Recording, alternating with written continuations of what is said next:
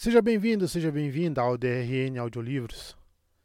Se você curte aí histórias de alta fantasia e outros tipos de livros, siga a gente aí, que sempre estamos produzindo bastante coisa. Deixe suas dicas para leituras futuras. Mesmo que eu não traga imediatamente, em alguma hora eu vou trazer. Se tem alguma dica de melhoria também, deixe nos comentários que a gente sempre tenta te seguir. E que 2023 seja um ano melhor para todos nós. Não esqueça de curtir, deixar o like para dar uma força pra gente no canal também aí. E vamos mergulhar nas nossas aventuras. Star Wars The High Republic. Livro Star Wars Luz dos Jedi de Charles Soule Tradução de Leonardo Alvarez. São Paulo. Editora Universo dos Livros, 2021. Compre a versão Kindle aí que vale a pena. Parte 1. O Grande Desastre. Capítulo 1. Hiperespaço. Legacy Run. Três horas para o impacto. Está tudo bem.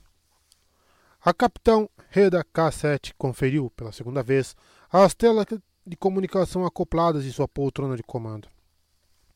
Sempre as conferia pelo menos duas vezes. Com mais de quatro décadas de voo, ela acreditava que o hábito de conferir duas vezes fora, em grande parte, a razão de ter sobrevivido todo esse tempo. A segunda checagem confirmou tudo o que vira na primeira. Está tudo bem, disse ela em voz alta, anunciando o fato para a tripulação da ponte. Hora da minha ronda. Tenente Bowman, a ponte de comando é sua. Entendido, capitão. Retrucou o primeiro oficial, levantando-se do assento e se preparando para ocupar a poltrona de comando até que a capitã retornasse da caminhada noturna. Nem toda capitã de cargueiro de longa distância comandava uma nave dessas como um veículo militar. Reda já vira espaçonaves com pisos manchados, encanamentos vazando e rachaduras nas janelas da cabine. Reda Cassate, porém, iniciara a carreira como piloto da força-tarefa conjunta entre Malaster e Sulust, mantendo a ordem no pequeno setor na borda da Orla Média. Começara pilotando um Icon Z-24, um caça com um único assento que todos chamavam de Besouro. Realizava principalmente missões de segurança caçando piratas e afins.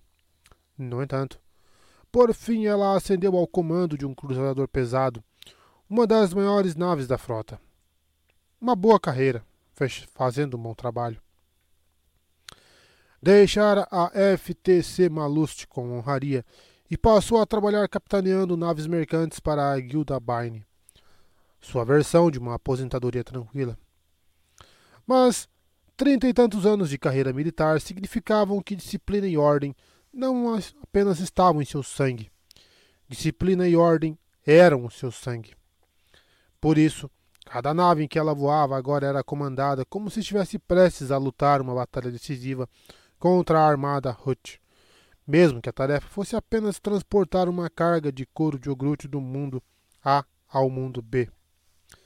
Esta nave, a Legacy Run, não era exceção. Reda se levantou, aceitando e devolvendo a rápida saudação do tenente Jari Bowman. Ela se alongou, sentindo as vértebras da coluna estalarem ruidosamente. Anos a fio realizando patrulhas em cabines apertadas, executando manobras em gravidades excessivamente altas, algumas vezes em combate, outras apenas porque a faziam se sentir viva. O verdadeiro problema, no entanto, pensou ela, prendendo uma mecha de cabelo grisalho atrás da orelha. São os anos a fio. Deixou a ponte, saindo do convés de comando e caminhando ao longo de um corredor estreito em direção a um mundo maior e mais caótico da Legacy Run. A nave era um transportador cargueiro modular Canif Yard Classe A, com mais de duas vezes a idade da própria Reda. Isso deixava a nave um pouco além de sua vida operacional ideal, mas bem dentro de parâmetros seguros, se fosse bem mantida e regularmente reparada. E ela era. Sua capitã cuidara disso. A Run era uma nave de uso misto, classificada para carga e passageiros. Daí o modular em sua designação. A maior parte da estrutura era composta de um único compartimento gigantesco, na forma de um longo prisma triangular, com engenharia à popa, a ponte na dianteira e o restante do espaço reservado para a carga. Longos braços telescópicos projetavam-se da coluna central em intervalos regulares, aos quais poderiam ser fixados módulos menores. A nave comportava até 144 destes, cada um personalizável, para lidar com qualquer tipo de carga que a galáxia pudesse oferecer. Reda gostava do, do fato de a nave conseguir rebocar quase qualquer coisa. Isso significava que era impossível saber o que seria transportado a seguir, quais estranhos desafios deveriam ser encarados no próximo trabalho. Certa vez, ela tivera de reconfigurar metade do compartimento de carga principal em um enorme tanque de água para transportar um gigantesco peixe-sabre dos mares tempestuosos de Tibrim até o aquário privado de uma condessa em Abrigado Rai. Red e sua tripulação tiveram de transportar a fera em segurança, e não foi algo fácil. Mais difícil ainda, porém, foi carregar a criatura de volta para Tibrim três ciclos depois, quando adoeceu porque os funcionários da Condessa não faziam ideia de como cuidar daquele espécime. No entanto, Reda reconhecera a nobreza da mulher. A Condessa pagou o transporte para enviar o peixe-sabre de volta a seu habitat. Muitas pessoas, especialmente entre os nobres, simplesmente o teriam deixado morrer. Em comparação, esta viagem particular era extremamente simples. Cerca de 80% do compartimento de carga da Legacy Run estavam ocupados por colonos saídos dos superpopulosos mundos do núcleo e da colônia com destino à orla exterior, buscando novas vidas, novos céus e novas oportunidades. Ela conseguia se identificar com isso. Reda Cassette fora incansável durante toda a sua vida. Sempre tivera a sensação de que também morreria dessa forma, olhando através das janelas de uma nave, buscando encontrar algo que jamais vira. Como aquele era um serviço de transporte, a maioria dos módulos da nave estava configurada para passageiros, com assentos abertos e convertidos em camas que eram, na teoria, confortáveis o bastante para dormir. Instalações sanitárias, bagageiro, algumas holotelas, pequenas cozinhas e só. Para os colonos dispostos a pagar mais por conforto e comodidade, alguns módulos, mas não muitos, contavam com cantinas operadas por droids e compartimentos de descanso privativo. Algumas pessoas viviam com o mínimo. Para começo de conversa, se tivessem créditos, provavelmente não estariam a caminho da orla exterior em busca de um futuro a sombria fronteira da galáxia. Era um lugar de desafios tão emocionantes quanto mortais. Na verdade, mais mortais. Até o caminho para lá é complicado, pensou Reda, o olhar atraído pela visão do turbilhão do hiperespaço do lado de fora da grande escotilha da qual ela passava perto. A capitã desviou o olhar rapidamente sabendo que poderia ficar lá por uns 20 minutos caso se deixasse levar pela vista. Ninguém deveria confiar no hiperespaço.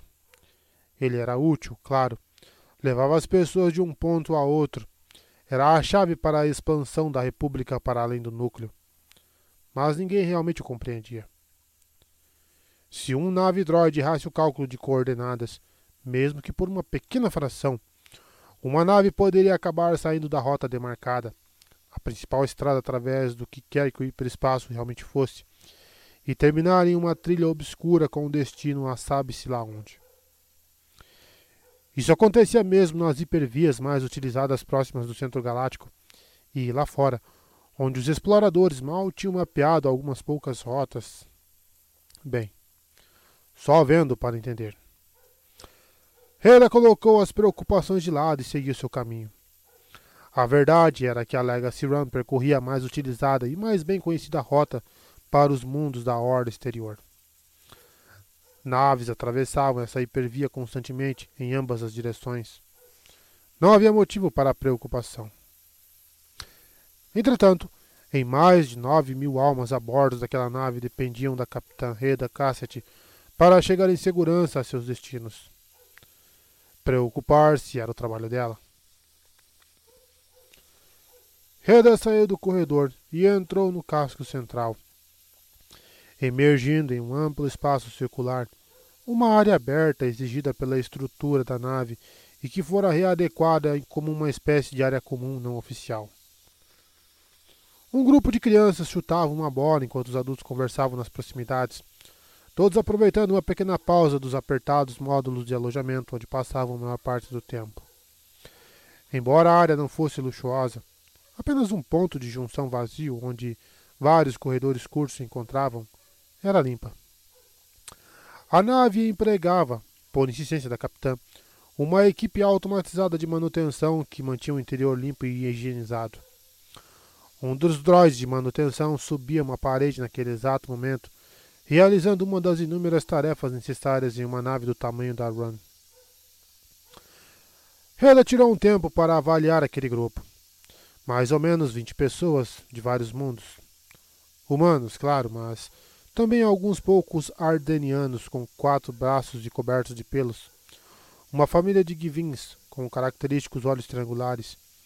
E um Lanik de feições estreitas, topete, e longas orelhas pontudas se projetando das laterais da cabeça.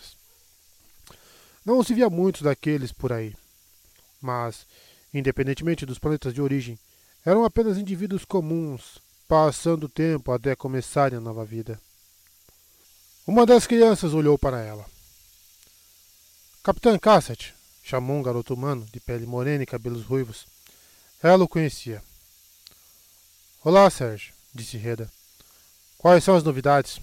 Tudo bem por aqui? As outras crianças pararam de brincar e se reuniram ao redor da capitã. Seria legal legal ter um Olos Filmes novos, respondeu Sérgio. Nós já assistimos tudo que tem no sistema. Bom, é tudo que temos disponível, informou Reda.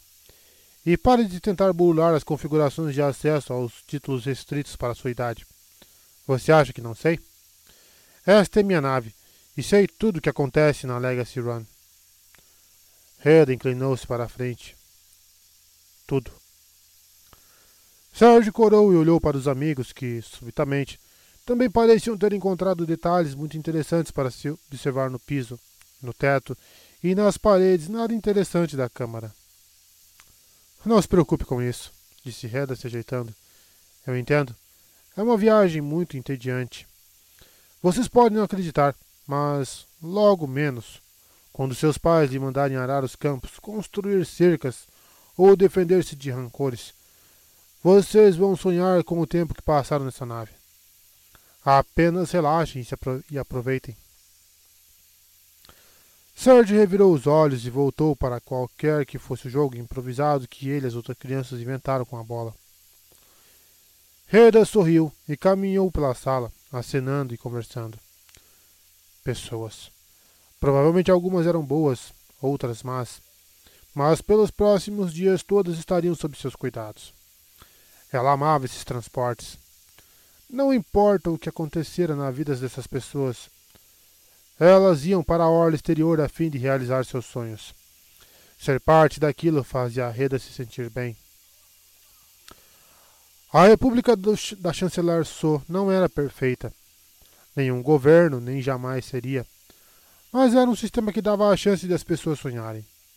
Não, melhor ainda, Encorajava os sonhos, pequenos e grandes. A República tinha defeitos, mas as coisas poderiam ser muito piores. A caminhada de Reda durou quase uma hora. Ela passou pelos alojamentos dos passageiros, mas também verificou um carregamento de tibana líquido superresfriado para conferir se a substância altamente volátil estava armazenada de modo adequado. Estava. Inspecionou os motores. Tudo certo averiguou o estado dos reparos do sistema de recirculação ambiental da nave, os quais estavam em andamento e progredindo satisfatoriamente. e se certificou de que as reservas de combustível ainda eram mais do que suficientes para o restante da viagem com confortável margem de segurança. Eram. A Legacy Run era exatamente o que Reda desejava.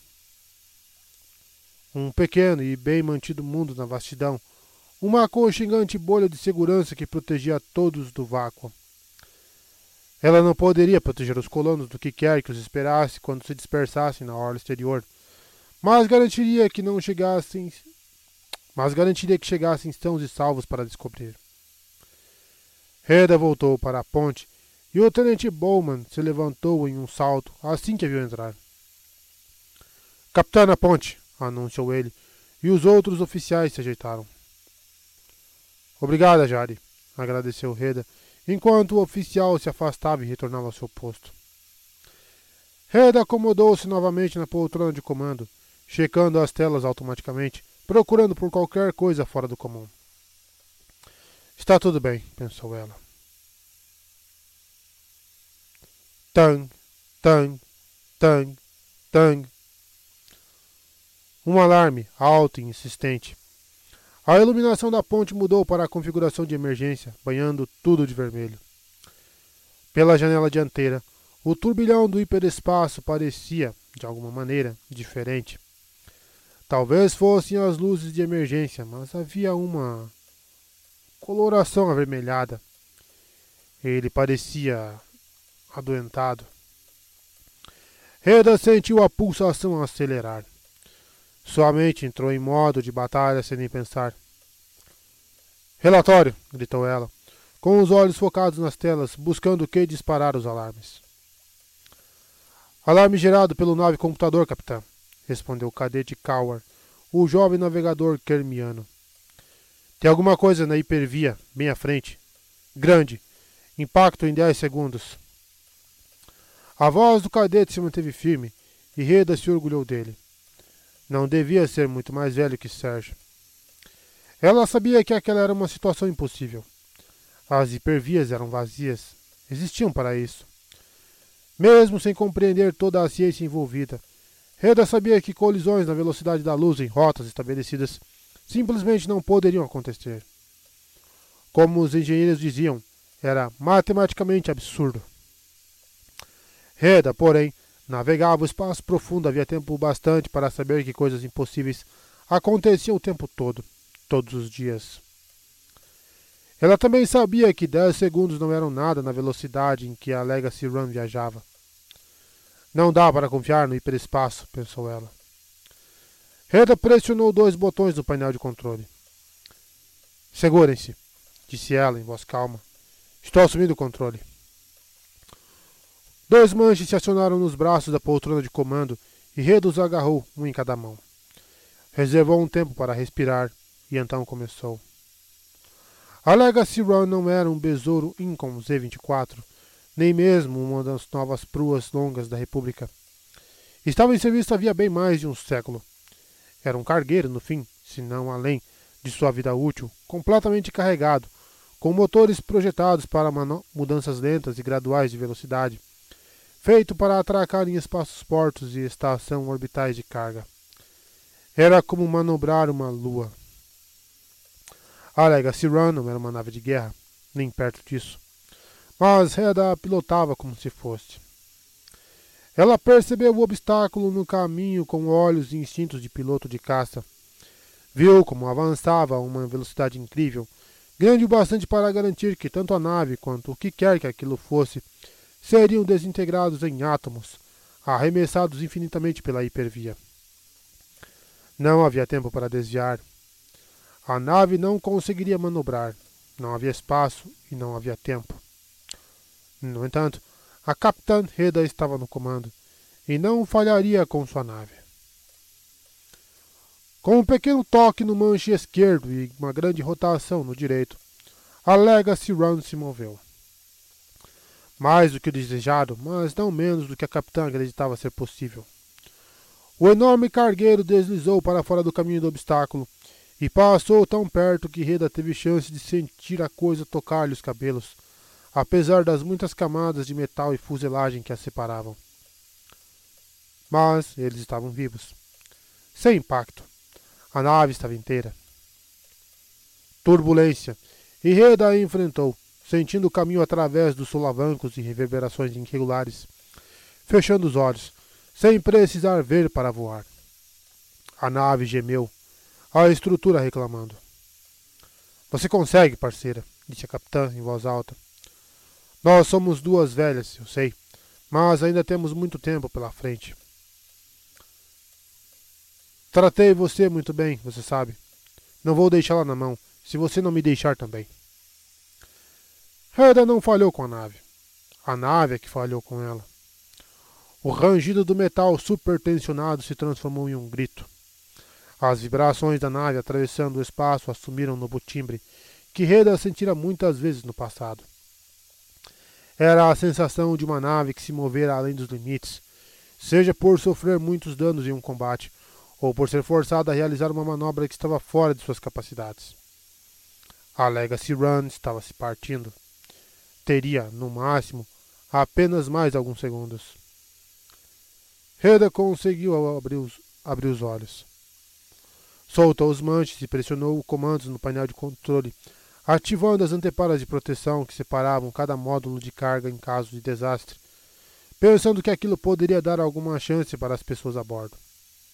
Pensou em Serge, nos amigos brincando na área comum, e em como as portas de emergência teriam selado as entradas dos módulos de passageiro, provavelmente os prendendo numa área prestes a ser reivindicada pelo vácuo.